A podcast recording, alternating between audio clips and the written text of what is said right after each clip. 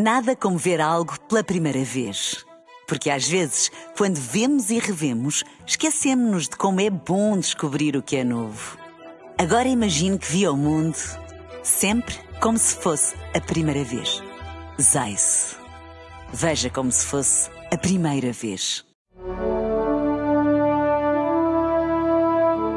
Um dia na história com Carlos Bastos.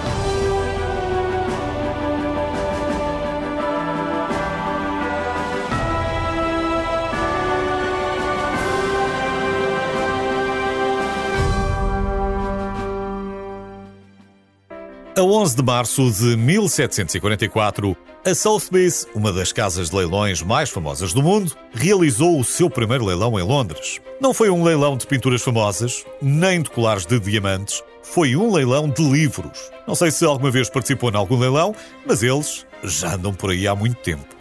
Nos textos de Heródoto, o famoso historiador, ficamos a saber que os gregos já os faziam e que antes deles já existiam leilões na Babilónia mais de dois mil anos antes de Cristo.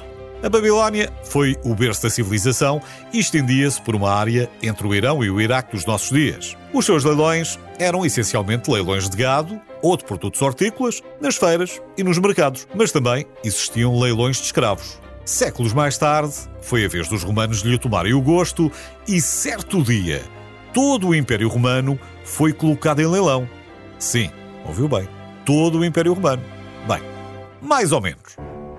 O ano 193 começou com o assassinato de Cómodo e com a proclamação do prefeito Pertinax como imperador. Só que Pertinax foi assassinado pela guarda pretoriana três meses depois. De repente, ao perceber que tinha nas mãos o controle do império, a guarda pretoriana decidiu lucrar com a sua ação. E então, quem pagasse mais ficaria imperador.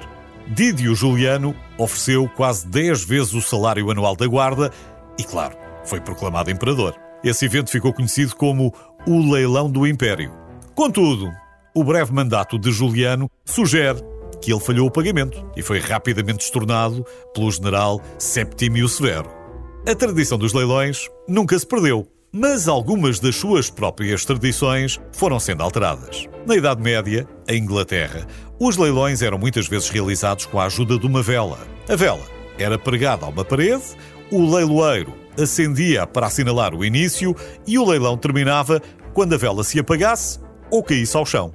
Também há muitos séculos, o martelo não era um martelo, era uma lança. O leilão começava de forma dramática, com a lança a ser espetada no chão. Mas alguns entusiasmavam-se e faziam lançamentos mais exuberantes e mais artísticos. Claro que nem sempre correu bem. O drama e a intensidade dessa tradição seria espetacular, mas nos nossos dias seria complicado vender a ideia às autoridades de saúde e segurança no trabalho. E vale a pena terminar recordando que há sempre burlões que se aproveitam de qualquer esquema para lucrar. Os leilões não são exceção existem milhares de exemplos. Mas às vezes há quem o faça só pelo gozo. Em 2006, por exemplo, um australiano colocou a Nova Zelândia em leilão com uma oferta inicial de um cêntimo. E as ofertas ainda chegaram aos 1.300 dólares.